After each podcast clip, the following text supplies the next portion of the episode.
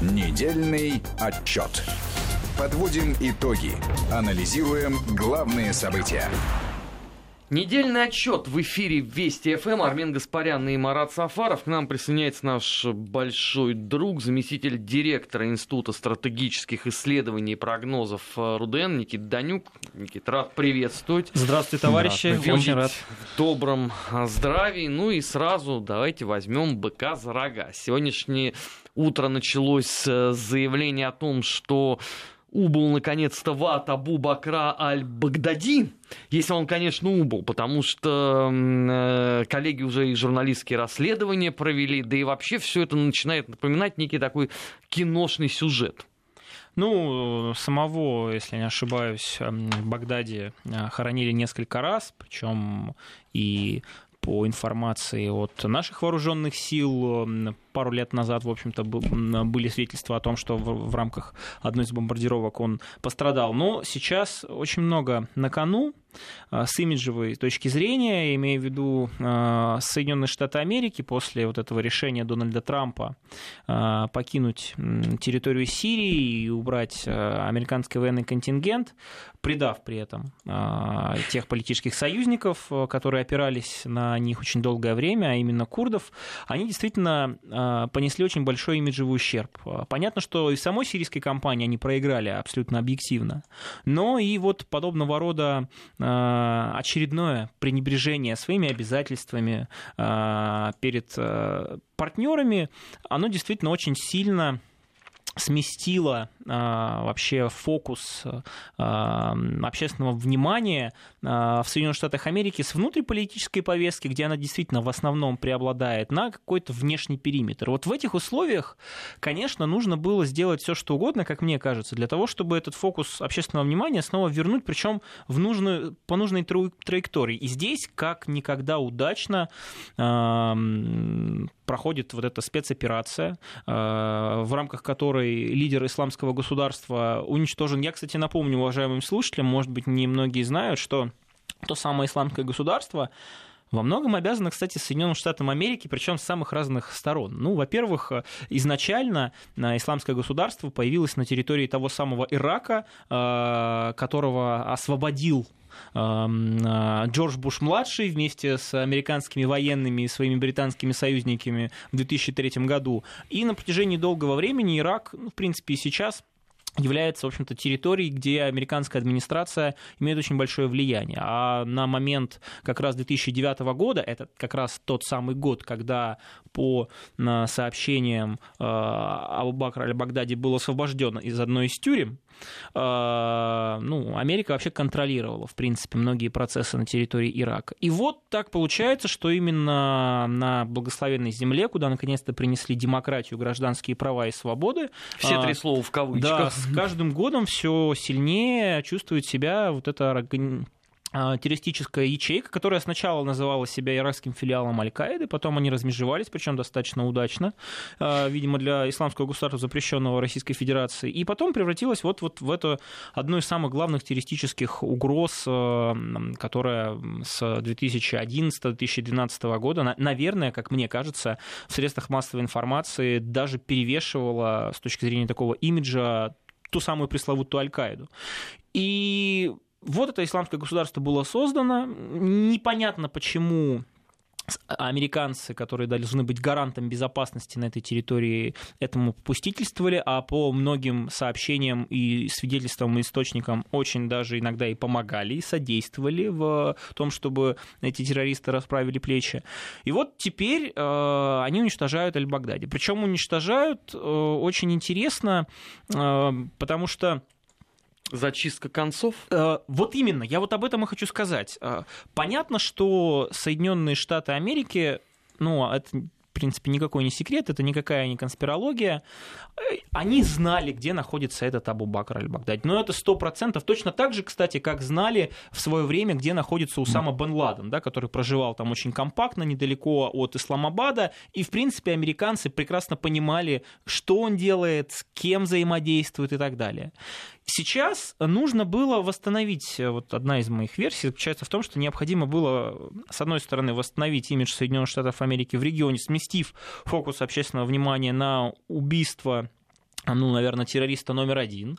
Второе, это, безусловно, важный внутриполитический контекст для Дональда Трампа, который сейчас будет э, позиционировать себя как действительно победитель исламского государства, потому что он, во-первых, ну, разгромил несколько раз, как мы помним по сообщениям из Твиттера, то самое ИГ на территории Сирии, на территории Ирака, а сейчас еще и главного, в общем-то, э, лидера, главаря вот этого самопровозглашенного халифа он тоже уничтожил. Он, конечно, очень грамотно с информационной точки зрения зрения внутри это об, обыграет. Ну и третье, то, о чем э, говорите вы, Арван Сумбатович, это формат э, зачистки концов. Потому что если американцы уходят, а все на это как бы похоже, да, то есть, по крайней мере, пусть они уходят тоже частично, потому что на территории северо-востока Сирии, где находятся нефтеносные и газоносные месторождения, которые в том числе контролируются курскими формированиями, американцы остаются. И мы помним, с какой целью они там остаются. Вспоминаем а, ту самую информацию, которую анонсировал наше Министерство обороны о том, что с помощью контрабандной нефти и э, благодаря прикрытию американцев э, очень, некоторые очень влиятельные силы зарабатывают огромное количество, там, миллионы э, долларов в месяц и так далее.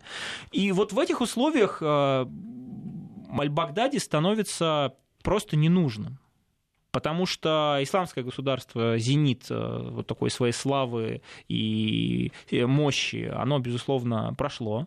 С другой стороны, у нас есть пример Аль-Каиды, когда Бен Ладена уничтожили, а сама вот эта база, да, э, база Аль-Каиды, это такое масло масляное, но тем не менее, она осталась. Вот, Никита, вот в этой связи, а насколько сейчас запрещенная организация ИГИЛ централизована? То есть вот отрезали, что называется, голову, а что дальше? Нет ли каких-то э, филиалов, филиалов, которые могут себя провозгласить наследниками. Вообще нужно вспомнить, что исламское государство, оно во многом э, выстрелило а, в свое время благодаря совершенно другому способу, такому нетипичному а, способу взаимодействия внутри себя. Это вот такой сетицентричный принцип, согласно которому вот многие ячейки соединены друг с другом, но при этом нету где-то вот какого-то единого а, руководящего штаба, некого аппарата, который посылает всем директивы, и в рамках строгой вертикали эти директивы выполняются. Причем многие ячейки не взаимодействуют с собой, не знают друг друга, то есть это позволяет им сохранять некую некую конспира... ну, в общем-то, э, некую тайну, грубо говоря, некую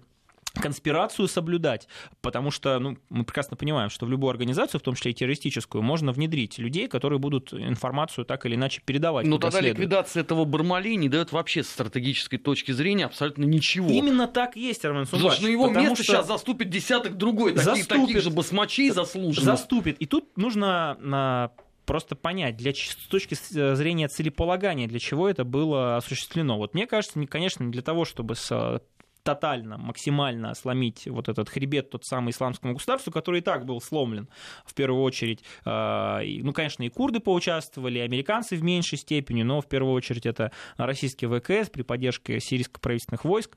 Мы просто помним а, в 2015 году а, на карте территорию, которая контролировалась в Сирии как раз исламским государством, ну и другими террористическими экстремистскими формированиями. Насколько она была масштабна тогда? Они, да. в принципе, находились под Дамаском. То есть, грубо говоря, вот столица Сирии, она еще там не ровен час, и, в общем-то, ничего бы не осталось. И, и что потом произошло? И в этих условиях, конечно, э, говорить о том, что исламское государство, потеряв своего главаря, э, закончит свое существование, ну, мне кажется, не очень правильно, потому что вот тот самый принцип, когда Существует большое количество филиалов, э, причем э, исламское государство в какой-то момент вообще стало франшизой. Э, это тоже можно было наблюдать, потому что... Это все... сейчас хорошо было сказано. Да, потому... ИГ как франшиза. Именно так, потому что все теракты в какой-то момент начали приписывать исламскому государству, но делать это начали не лидеры, не тот же Аль-Багдади, который говорил, мы несем ответственность за этот теракт, например, во Франции, в Германии. Нет, сами местные радикальные исламисты, понимая, что сейчас э, в тренде информационном и условно вот э, в контексте влияния исламское государство находится в топе абсолютно на всех позициях в разных регионах, говорят только о нем, они начали, грубо говоря, продавать свою франшизу. Причем действительно делали это достаточно эффективными, в первую очередь, пропагандистскими способами. Но у нас все это в стране проходили. У нас ровно то же самое творилось на определенном этапе с этой мразью Басаевым. И просто многие уже и не помнят, а, как ведомство Мавлади Удугова это все чудеснейшим образом а, продавало на Запад. То есть ты вот, а, условно, включая какой-нибудь американский телеканал, ты просто обалдевал от того, как это все позиционировалось. То есть это очевидно, что это есть некая описанная модель поведения, которую просто в очередной раз чудесным образом реализовали. Кстати, с Бен Ладеном-то было ровно то же самое. Именно так, но э, исламское государство, запрещенное в России, оно пошло еще дальше. Оно э, на новый уровень вывело вот эти инструменты агитации и пропаганды с помощью новейших средств коммуникации, с помощью э, мессенджеров, с помощью очень качественных, снятых видеороликов, вот этой э, вот этого, я не побоюсь этого слова, позиционирования бренда да, исламского государства, оно не только помогло консолидировать вокруг себя ну, там, э, постсадамовских офицеров, садамовских еще офицеров и других, э, в общем-то, радикальных исламистов, которые увидели в ВГ новую силу, но и многие э, радикальные э, приверженцы ислама, находящиеся на территории Европы, смотря на то, как действуют их условно там идеологические там, собратья, как, как они их называли, они э, видели в этом некую, ну, какую-то свою миссию, да, новую идею, которая влекла за ней. Можем вспомнить э, большое количество а, мусульман, которые при, придерживаются так или иначе каких-то радикальных течений во Франции, в Германии, в Великобритании, в общем-то, в странах а, западной, достаточно благополучной Европы, ну, конечно, в кавычках благополучные, но тем не менее, мы помним, как они стройным потоком, в том числе через территорию Сирии, направились туда. И э, нашу страну это задело, конечно, не так сильно, но мы тоже помним да, большое количество примеров, когда люди, э, и молодые люди, и девушки, подверженные вот этой очень эффективной пропаганде исламского государства, э, видели в них вот что-то такое, какое-то Самое главное, что многие они стали возвращаться в Европу, собственно. Да. И об этом лидеры европейских государств с тревогой говорили весь прошлый год и сейчас в потоке беженцев. Нет, это, это, То есть они сначала создавали все условия для этого, а потом они с тоской об этом заговорили. Но это блестяще, я считаю. Ну и в итоге исламское государство, оно стало жить совершенно другой жизнью. То есть есть, э, грубо говоря, вот э, организация на земле, на местах, а есть вот те самые ячейки, можно сравнить с э, пчелиными сотами, да, большое количество, которые расплодились. И причем, в том числе спящие ячейки, да, самое которые страшное. расплодились, причем даже далеко за пределами ближневосточного региона. Можем вспомнить и в Китае,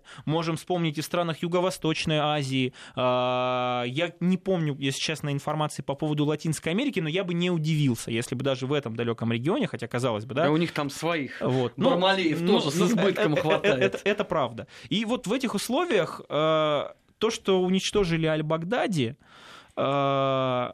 уничтожили его, кстати, тоже очень интересно насколько я понял, не информируя Турцию, а уничтожили ее на территории Идлиба, там, грубо Хотя говоря. теперь рядом. Турция заявляет о том, что информировали, все согласовали. Ну, это, как да. обычно, у победы 100 отцов, да, и так далее. И курды поучаствовали, и иракская разведка сказала, что это мы предоставили американцам информацию, а турки, наверное, еще пытались прикрывать тылы, обеспечивать там и так далее. Но вроде как, э, наоборот, американцы пытались без взаимодействия с турецкой стороной это сделать. Почему? Да потому что прекрасно понимали, что э, любая утечка информации, она позволит э, Аль-Багдади исчезнуть да, из цепких рук э, сил специальных операций Соединенных Штатов Америки. Но тут дополнительные подробности появились. Штурмовой отряд вылетел с территории Ирака. Это я не помню, мы, по-моему, говорили все-таки об этом. А для идентификации после взрыва американцы использовали биометрию, поскольку голова после самоподрыва осталась целой. После этого был взят образец ДНК, но для получения результата обычно требуются сутки. Это вот Ну, я Наши коллеги думаю, передают. да, они же вроде как э, захватили тело и после этого уже сравняли с э, землей, зачистили все вот это пространство, где Аль-Багдади находился. Кстати, тоже вот у меня двоякое к этому отношение, потому что, с одной стороны, ну, если ты завладел местом, где достаточно долго и компактно проживал лидер э, э, террористической организации номер один. Может быть, там есть какая-нибудь важная информация, которая тебе потом поможет э, выйти, может быть, на какие-то коммуникации его с другими. Никита, Но если- но, но ты противоречишь в данном вопросе сам себе. я потому, нет. потому что куратор обязан знать о Да, таких Я вещах. как раз хотел к этому прийти. А если уж ты этого не делаешь, и тебе не интересна вот та информация оперативная, которая может быть получена в рамках обыска, там, внимательного изучения, то либо это тебе не нужно совсем, либо вообще она у тебя давно есть, и для тебя, ну, никакой э, ценности она не представляет. Ну, а официальная версия вообще была в том, чтобы сравнять это место с землей, чтобы это не стало местом какого-то вот э, э, священного да, поклонения и так далее. Ну и в итоге что получается в сухом остатке? Э, Кто породил исламское государство? Соединенные Штаты Америки. Ну, очень упрощая, конечно, все намного сложнее, но именно Соединенные Штаты Америки, как бы ни звучало это странно, во многом их попустительство, их небрежность, а иногда и, как мне кажется, целеполагание в каких-то случаях, вот эта вот пресловутая стратегия деления террористов на своих и чужих, на хороших и плохих, на те, которые Ну, мы это помним можно по афганской войне 80-х годов Да. хотя бы. А, В итоге вроде как сейчас они породили его, вроде как и убили. Но делают они это э, не нужно забывать, не потому что они такие хорошие и борются против терроризма, а просто потому что в нынешней ситуации те цели и задачи, э, которые были поставлены решить руками террористов, э, используя их как инструмент, уже не получится, потому что их уничтожили. Никит, ну параллельно ведь э, на этой неделе Трамп сообщил, что нашим с тобой любимым белым каскам выделено 4,5 миллиона долларов. Так что можно ждать, наверное, следующие эпические ролики, благо там-то целая киноиндустрия, по-моему, за ними уже Это, стоит. конечно, ну, те же самые белые каски, как мы помним, э, Оскар получили за документальный фильм. Наш вот коллега Павел Фельдман любит, любит об этом рассказывать. Да-да-да. Да. Э, Ну, понятно, что американцы, потеряв свои позиции, будут пытаться хоть какие-то инструменты задействовать для того, чтобы все-таки влиять на те процессы, которые будут происходить в Сирии в рамках посткризисного регулирования, поствоенного, а в формате вот этой пропаганды, вот этих информационных атак, в постоянных обвинений в нечеловечности режима там, Асада при поддержке Путина, ну, прямо скажу, американцы знают толк, чего уж тут говорить, да? И поэтому они оставляют там э, те мягко-силовые инструменты, которые будут влиять на общественное сознание вокруг того, что будет происходить в Сирии. И э, уходить из, скажем так, информационного поля, связанного с Ближним Востоком, связанного, связанного с Сирией, они не собираются. Поэтому, да, безусловно, мы в очередной раз, скорее всего, столкнемся с фейками, с э, провокациями откровенными, э, с попытками обвинить Асада, Путина, а может быть даже Эрдогана, ну, слушайте, почему бы и нет на самом деле, в тех или иных э, нарушениях не просто гражданских прав и свобод, а в настоящих преступлениях против человечности. И ведь самое интересное, что эти фейки, вот если вспомнить, да, которые обрушивались в свое время на нашу страну в связи с химическими атаками Асада, так называемыми, в связи с тем, что мы участвовали в уничтожении гражданской инфраструктуры, шкуры, да, там, где находились террористы, мы для этого, и, собственно, это и делали.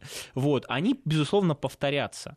И поэтому белые каски, как такой актив, который, с одной стороны, может в какой-то момент, э, так, можно его заморозить, но его нужно постоянно держать на плаву. Поэтому американцы как бы уходят, но их присутствие, их попытки влиять на вот э, восприятие информационное того, что происходит в Сирии, оно, безусловно, останется. А не получится так, что белые каски станут следующим объектом под зачистку?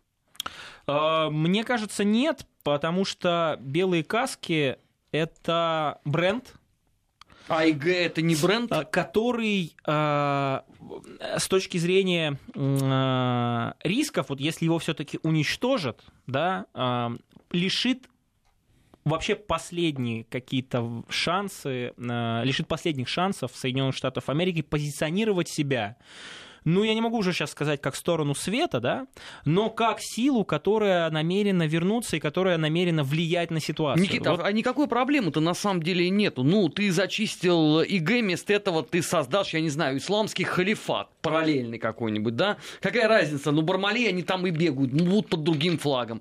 Вместо белых касок, ну, я не знаю, можно создать э, зеленые повязки, условно, которые будут заниматься тем же самым. Какая разница? Киноиндустрия переориентируется на них. Нет, ну, э, я, я согласен с тем, что э, переформатировать взаимодействие э, с этими инструментами всегда можно, но это ведь занимает время. Белые каски, когда я говорил о бренде, это все равно очень узнаваемая организация и в общественном сознании, и в массовом сознании, в первую очередь, западного потребителя информации. Это условно сила света, сила добра и для того, чтобы создать, ну, хотя бы по уровню, вот, понимаете, ну, смотришь, Никита, у нас время... была сила добра и сила света. Это наша с тобой любимая девочка Бана. Да. Где она теперь? Да. Я просто говорю о том, что те фейки, которые ретранслировались с помощью белых касок в свое время, они ведь доходили даже до уровня заседаний Совета Безопасности ООН. Да, там, где такое. обвиняли Асада, обвиняли нас. Все-таки мне кажется, для того, чтобы вот такого уровня достичь и э, чтобы в общественном сознании воспринимали информацию информацию от белых касок точно так же, пусть и недостоверную, но заслуживающую внимания э, здесь и сейчас, нужно, чтобы прошло время. Поэтому мне кажется, что белые каски... Нет, может быть, будет ребрендинг. Они, кстати, уже сейчас пытаются от словосочетания белые каски уйти, как-то по-другому эта организация называется, которая, в которую ходят как бы белые каски.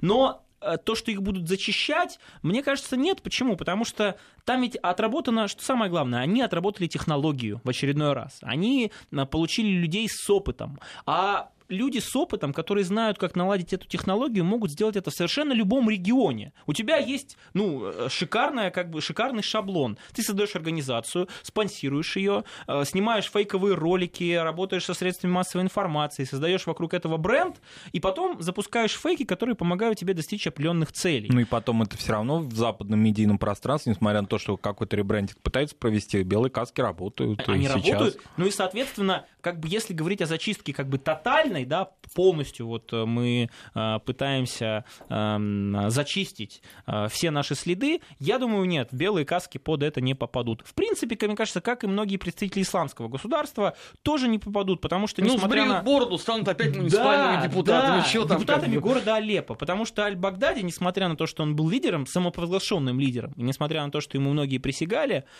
ну, если вспомнить его карьеру, он ведь человек, который в большей степени отвечал за идеологию, за пропаганду. Это не человек, который находился в тени, который был как э, серый кардинал, э, создавал финансовые коммуникации, цепочки, технологические, оружейные. Это был лидер такой имидж, образ, а те люди, которые решали, ну уж я по-простому скажу, э, мне кажется, не скоро появятся в сводках новостей о том, что их уничтожили. Недельный отчет э, в эфире Вести ФМ. Сейчас мы прервемся на выпуск новостей. Сразу после этого продолжим. Не переключайтесь. Недельный отчет. Подводим итоги. Анализируем главные события. 16 часов 34 минуты в российской столице. Недельный отчет в эфире Вести ФМ. Армен Гаспарян, Марат Сафаров. И к нам сегодня пришел наш большой друг, заместитель директора Института стратегических исследований и прогнозов РУДН Никита Данюк. А, ну, подводя итоги недели, конечно, нельзя не сказать про, ну, может быть, одно из ярчайших событий этого года это вот так называемый договор России и Турции по Сирии. Потому что, не знаю, видел ты или нет, я в этот момент включил CNN это, конечно, вот волна вселенского горя и тоски, потому что все ведущие были крайне довольны тем, что происходит. Во-первых, их э, сильно поразило э, 5 часов разговора Путина с э, Эрдоганом. Они не ожидали такого, потому что это, видимо, в их понимании прерогатива только лидеров Соединенных Штатов с кем-то долго беседовать. И второй, конечно, момент, э, ну, они же воспринимали эту Турцию как, ну, по сути, свой такой вот основной Э, ну, я даже не знаю, как это назвать, окоп на Ближнем Востоке, откуда удобно наступать, а тут такая зрада случилась. Ну, э, если все-таки мы говорим о CNN а, как средстве а, такой Никит, информации... в других в- средствах массовой информации американских было примерно то же самое. Да, да, но просто многие материалы, в том числе внешнеполитического характера, на, на значит, каналах CNN, ABC, CNBC, на страницах там Washington Post, либо New York Times, они вообще очень часто вот есть какое-то событие, есть какое-то явление, они пытаются обыграть его в контексте, ну, там, например, интересов национальных э, Соединенных Штатов Америки, но вот точно не забудут еще про случай Дональда Трампа. Поэтому то, что так активно они это обсуждали, вот действительно очень массированно, связано не только с тем, что действительно Соединенные Штаты Америки а, свои позиции растеряли, в Сирии растеряли, в регионе, предали своих союзников, но сейчас об этом чуть позже, но и с тем, что они пытаются выставить Дональда Трампа как того самого политика предателя национальных интересов. То есть э, то, что было нажито непосильным трудом э, с помощью нарушения международного права, с помощью финансирования и связи с какими-то непонятными организациями, очень часто экстремистской, а, а а то и террористической направленности. Все это Дональд Трамп своим вот этим решением о эм, э, выводе войск американского контингента с территорий, которые контролировали курские вооруженные формирования, подчеркну, вроде как было в общем-то, потеряно.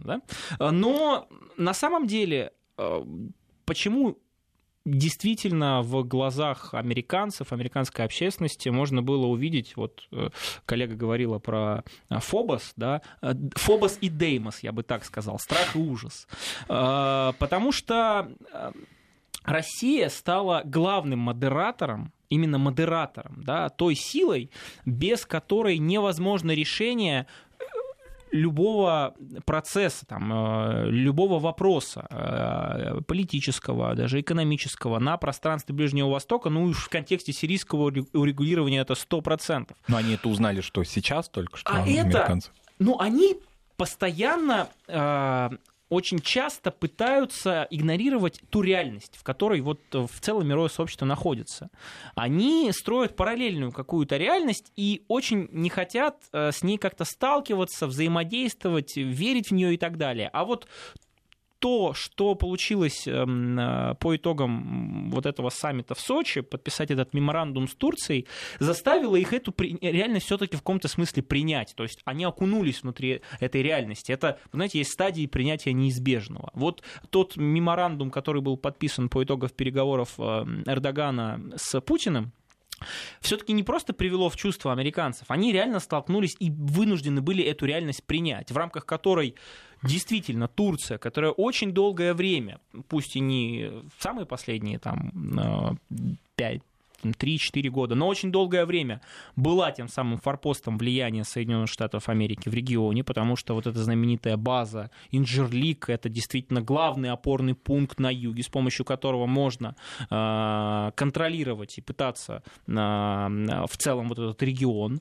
Э, Турция, которая казалось бы, очень сильно зависит от американской экономики, это видно, очень сильно зависит от каких-то внезапных договоренностей, договаривается с Путиным, причем а, в этой ситуации, как мы видим, а, на фоне того, что американцы сдали своих а, политических союзников, а, сдали курдов, а я напомню, кстати, курды, они в свое время искали точку опоры они э, пытались э, выстраивать некие конфигурации и как, какие-то искать договоренности с разными политическими силами. И, например, наша страна, она в том числе готова была взаимодействовать, однако с нашей стороны были некие условия. Но можно ли считать хотя бы фантастически, что Соединенные Штаты допускали возможность создания Курдистана? Вот я об этом говорю, Марат, абсолютно верно. Именно Америка, прекрасно понимая, что в реальности сделать это не получится, э, А почему имела смелость, ну, вообще вопрос создания вот этого Курдистана, да, э, в рамках э, э, Турции, Сирии, Ирана. Нет, сначала начи- начинали бы они с Ирака. Они там даже референдум провели э, о независимости иракского Курдистана. Но даже там американцы сделать Курдистан независимым. По-моему, пусть у них очень широкая автономия, никто этого не отрицает, но при этом независимый Курдистан, как вот именно государственное образование, которое было бы признано Америкой, а мы знаем, признание Америкой — это своего рода, ну, в. Плюс 60. Плюс 60, да, Ну, как с. Косово, да, да. Вот, так вот, они... Косово ключевой Они на здесь. это не пошли, они на это не пошли. И Америка прекрасно понимая, что вот официально заявить о создании там независимого Курдистана, а, ну, они никогда эти условия не, не дадут создать, э, в том числе и курдам, они единственные, кто пытались на эту тему спекулировать и говорить, ну, давайте вы получите от нас финансовую поддержку, мы оружие будем А поставлять, посмотрим. информационную, а э, Курдистан независимый и субъектный, да, мы это тоже будем обсуждать. Почему бы и нет? Они единственные, это важно, кто вот в рамках вот всей этой конфигурации пытались нагло и цинично сыграть на чувствах курдов о вот мечте о создании того самого Курдистана. Единственное. И в этих условиях понятно, что Соединенные Штаты Америки, они, ну, не просто себя подставили, они вообще показали, что в, в- на Ближнем Востоке сейчас Америка, их слово, их патронаж, их э, даже какие-то обязательства финансовые, оружейные, это ничего не значит, если есть э, какая-то цель, которая была поставлена. И в этих условиях что делает э, наш президент и и Эрдоган? Э, прекрасно понимая, что продолжение операции со стороны Турции, оно приведет э, так или иначе к эскалации конфликта. Многие, в том числе я, э, когда только анонсировал Эрдоган эту операцию, считали, что Эрдоган вряд ли остановится на той самой 30-километровой зоне, он пойдет вглубь, э, эм, значит, Ефрата, русло Ефрата, пойдет в том числе к тем самым и нефтеносным и газоносным месторождениям, к этой дороге М4, которая является важным таким транспортным узлом, э, транспортной артерии на территории Сирии. И все это приведет ну, к той самой нестабильности, к тому, к тому самому продолжению конфликта и войны, а курды, мы знаем, это люди тоже тренированные, эти курдские формирования военизированные, имеют на протяжении очень долгого времени опыт э, столкновения с теми же там, террористами и так далее. То есть это грозило очередной эскалацией конфликта. И тут, как мне кажется, может быть, американцы даже и понимали, что если Россия не вмешается, э, ну, они уйдут, но чужими руками будут пытаться до сих пор вот воспламенять этот регион и так далее. Что делаем мы? Мы показываем э, туркам, что тему с территориальной целостностью и тем, что Турция находится там вне всяких договоренностей международного права и, в общем-то, нелегально, никто не отменял. Да, мы признаем, де-факто мы признаем интересы Турции, де-факто они действительно а, создают эту зону, де-факто мы понимаем, что взаимодействовать с турками нужно, но что получаем в итоге? Мне кажется, это самое вообще главное достижение. То, что Турция, которая еще несколько лет назад из уст Эрдогана говорила о том, что Асад должен уйти, никакого политического режима в Сирии во главе Асада быть не может. Мы вообще чуть ли не претендуем на то, чтобы контролировать и скажем, оккупировать некоторые районы севера Сирии. Сейчас Эрдоган подписывает меморандум, в рамках которого придерживается территориальной целостности Турции и темы о том, Сирии. что, а, прошу прощения, Сирии, и темы то, что Асад должен уйти, ее нигде нет. Вот это совершенно принципиально другая реальность, да, в отличие от 2013, 2014, 2015 года, которую, у которой удалось создать нашей стране. Почему еще это важный такой прецедент, да, имиджевый момент. Потому что сирийские правительственные войска и в перспективе, ну, сначала с нашими представителями из военной полиции, а потом и, наверное, сирийские пограничники займут те районы, э, с Турцией, да, на границе, которые они потеряли еще, там, по-моему, 8 лет назад, с того самого 2011 года, когда началась граждан... ну, дестабилизация, а потом гражданская война. Это очень важно. И в этих условиях курды, которым ну, я не побоюсь этого слова, грозило именно истребление, то есть физи- физическое уничтожение, если бы эта операция продолжалась и Россия не вмешалась, они получили возможность уйти, ну, как бы сохранить жизнь, мне кажется, в рамках вот, этой, вот этого пазла это уже немало, это, это, это, это неплохо. Да, они потеряли э, возможность мечтать уже точно о каком-то там независимом Курдистане. Кстати, очень интересно, вот люди, которые внимательно изучают эту тему, говорят о том, что вот мечта о независимом Курдистане, она еще и мечтой останется потому, что, например, иракские курды и сирийские курды даже несмотря на близость свою, да, культурно-этническую, ну, они не очень, на самом деле, хотят э, становиться консолидированной единой силой. И, например, когда курды сирийские а, после вот у всех этих ужасов войны а, ринулись на территорию иракского Курдистана, им сказали, не, не, друж... ребят, мы вас тут не ждем, и вообще как бы давайте сами разбирайтесь. Это вот ну, такая маленькая ремарка. Опять же, ссылаясь на мнение людей, которые занимаются, в том числе, курдским вопросом. На Дмитрия Александровича. И, и Санча, и Аббас Джума, и Саид Гафуров, там многие, в общем-то, люди, которые э, Коллеги мне тоже являются востоковедами, да, говорят о том, что э, независимый Курдистан по многим причинам это такая неизбыточная мечта. Ну так вот, возвращаясь к э, основной теме, почему это очень важный прецедент, потому что курды, потеряв э, возможность э, ссылаться постоянно на своего старшего товарища, дядю Сэму, дядю Сэма, они вынуждены теперь активно участвовать в посткризисном политическом урегулировании в Сирии. То есть мы помним, что раньше э, попытки официального Дамаска взаимодействовать с курдами говорят о том, что, ребята, давайте включайтесь вот в, этот, в это урегулирование, давайте мы будем обсуждать с вами условия мирного существования, может быть, какие-то полномочия дополнительные, может быть, там авто... ну, ну, неважно. Главное сесть за стол переговоров для того, чтобы начать ну, как раз обсуждение политических вопросов. Что они говорили? Нет. Мы сами, у нас есть американцы, мы субъектны, и Дамаск нас не интересует. Что сейчас? Вынуждены были сами обратиться к тому, ну, собственно, к Дамаску, считая его главным арбитром. И это, мне кажется, очень важное достижение. С точки зрения Турции, почему это тоже, конечно, победа, ну, мне кажется, э, Эрдоган, он снял сливки с э, этой операции. В чем это заключалось?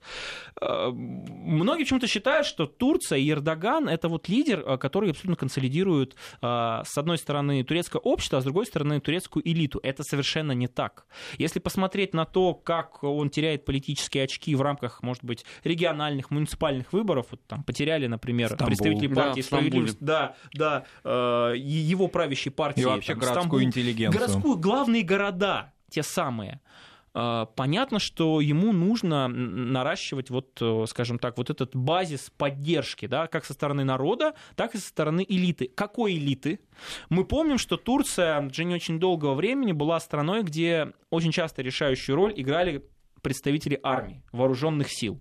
После того, как зачистили от э, гюленистов вообще сферы в Турции, э, с кем остался в итоге э, Эрдоган?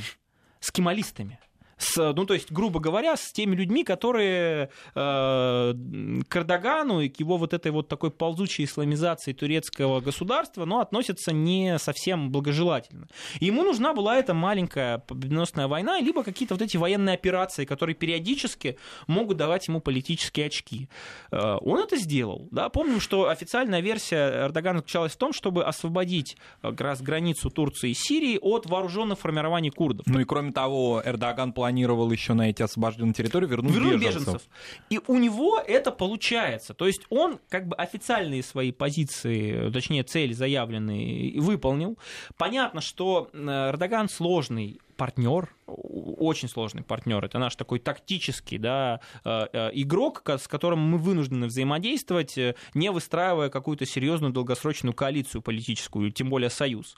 Но при этом мы ведь знаем, что аппетит Эрдогана, его амбиции как эм, руководителя государства, претендующего на лидерство на Востоке, вот та самая Османская империя 2.0, ну, по-разному можно называть, вот этот проект пантюркистский, он ведь э, рано или поздно должен воплощаться не только на уровне мягкосиловых каких-то инструментов, да, э, поддержки всевозможных э, организаций, работающих культурных, с культурных, да. Это должны быть еще конкретные шаги реальные, да, вот э, геополитические, военные.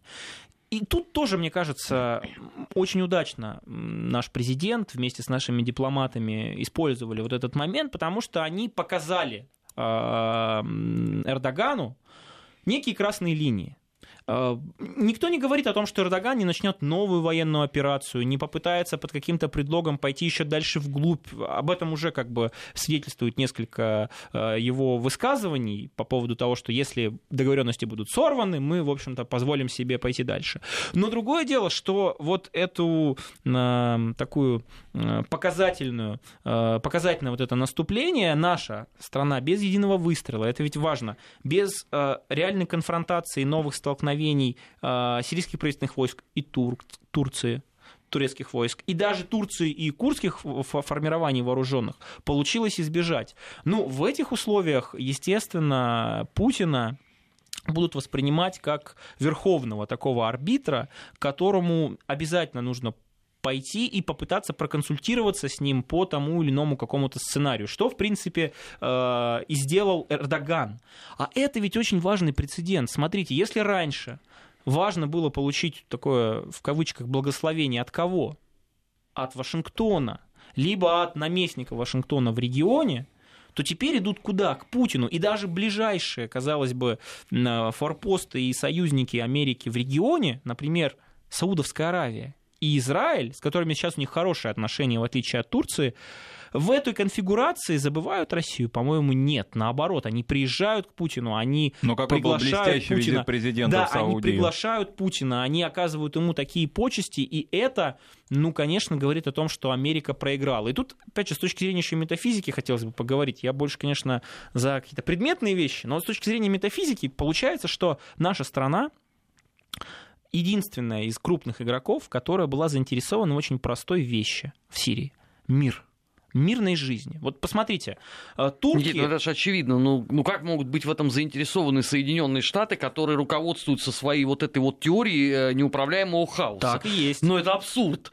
Так, дальше. Турки заинтересованы в мире? Конечно, тоже нет. Они понимают, что можно ловить рыбку в мутной воде, как раз используя вот эти противоречия, э, разного рода заигрывания то с одними, то с другими, для того, чтобы увеличивать как свой потенциал, да и свои проблему как-то вытеснить из своих, со своей не территории. Получится. А, то же самое можно сказать про других центров силы, ну, разве что, может быть, Иран рядом, как бы, рядом с нами с точки зрения такого мирного целеполагания на территории Сирии. Но мы вот этим блестящим дипломатическим ходом показали, что мы реально за него выступаем. Мы создаем вокруг себя имидж а, той силы, которая приходит в регион, несет сначала устраняет все угрозы, несет безопасность и потом в перспективе мирную жизнь. А это ну, как мне кажется, с точки зрения вот каких-то глобальных смыслов, это очень важно. России возвращается роль настоящего миротворца, не дипломата, который, которым действительно наша страна раньше являлась, которая говорила, давайте пытаться без вмешательства во внутренние дела, без каких-то военных операций, во вход международных нормы законов. Э, ну, мы очень часто а, а, показывали свою озабоченность. Мы служили в качестве посредника. Да, мы, мы, мы говорили, ну не надо, мы, это, это неправильно. Мы как бы постоянно негодовали, пытались на дипломатическом уровне что-либо сделать, но каких-то реальных шагов, таких суб, субстантивных, не предпринимали. Сирия и вот сирийский тракт изменила это совершенно полностью. Но примечательная и положительная реакция на эти договоренности Европейского Союза, в частности Макрона, а, Там еще более примечательная истерика на Украине, которые сделали теорию, что если, извините, Соединенные Штаты пинком вышвырнули с Сирии, то уж отсюда-то вышвырнут тем более. Ну, это понятно. Вот по поводу Макрона, кстати, тоже видно, как на фоне возвышения нашей страны, как арбитра, как модератора, э, ну, про Америку сейчас мы уже обсудили, та, тот же Европейский Союз, который всегда ведь тоже пытался на себя надеть вот, вот этот, я не знаю, э, не знаю, пиджак, ну, в дипломата. В Турции да? это было всегда очень сложно, поскольку там внутренние противоречия между ЕС и Турцией. Да, да потому что да. столько раз, сколько кинули Эрдогана, за последние 20 лет не кидали вообще никого. Но как, как, как получилось? В итоге Европейский Союз вообще в рамках которой, ну, многие страны, основные страны, да, на самом деле, можно сказать, что все страны Европейского Союза в той или иной степени, они свою внешнюю оборонную политику, они всегда меряют по НАТО. Ну, а от этого никуда не деться. То есть можно пытаться проводить это разграничение, ЕС это одно, НАТО это другое, но когда, ну, по факту это когда так. касается вопросов безопасности, да, стратегической безопасности, военной, оборонной политики внешней, они всегда синхронизированы, и НАТО там играет ключевую роль. Так вот, в рамках этого Турция не спросила, вообще никак не уведомила там Францию, Германию по поводу своей военной операции. Э, Америка тоже как бы, ну, что мы тут с этими европейцами вообще будем даже общаться, там информацию им какую-то присылать и так далее. И видно, как на этом фоне Европейский Союз вообще перестал быть э, той стороной, которая имеет, ну, хоть какое-то влияние, хоть какую-то субъектность. И поэтому вот вот это негодование э, того же Макрона, это, как мне кажется, знаете, крик такого отчаяния. Почему нас забыли? Мы же тоже есть. Ну как же так? Мы вообще с вами в одном военно-политическом альянсе находимся и так далее. Это вот показывает и потом сейчас... он уже вынужден положительно оценивать результат Как- сочинских а- а- договоренностей. Единственная возможность прицепиться к этой теме. Друзья, я вынужден, к огромному своему сожалению, прервать вашу оживленную дискуссию по Ближнему Востоку. Просто время нашей программы подошло к концу. Никита Данюк был э, в недельном отчете. Впереди вас ждут новости. Не переключайтесь. Спасибо. Недельный отчет. Подводим итоги.